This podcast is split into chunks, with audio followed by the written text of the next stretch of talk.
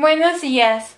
Soy Melissa López Vargas de la Universidad Benito Juárez, de la licenciatura en Administración de Empresas de cuarto semestre, de la materia en Contabilidad de Costos.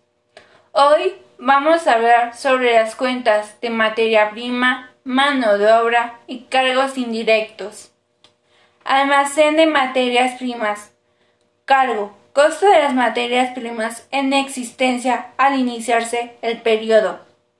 Costo de los materiales en tránsito recibidos. Costo de los materiales locales recibidos. Abono. Costo de las materias primas directas utilizadas.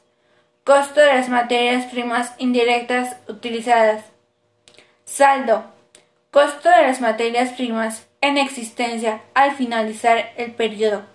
Mano de obra cargo, sueldos y salarios favorables vengados, abono, mano de obra directa aplicada, mano de obra indirecta aplicada. Cargos indirectos. Cargo. Costo de materias primas indirectas utilizadas. Costo de mano de obra indirecta aplicada. Erogaciones indirectas fabriles depreciación de activos fijos fabriles, amortización de cargos diferidos fabriles, aplicación de gastos fabriles pagados por anticipado, abono, aplicación al costo de producción, producción en proceso, cargo, costo acumulado de los artículos en el proceso de elaboración al iniciarse el periodo, costo de las materias primas directas utilizadas, Mano de obra directa empleada. Cargos indirectos aplicados. Abono. Costo de producción de los artículos terminados. Saldo.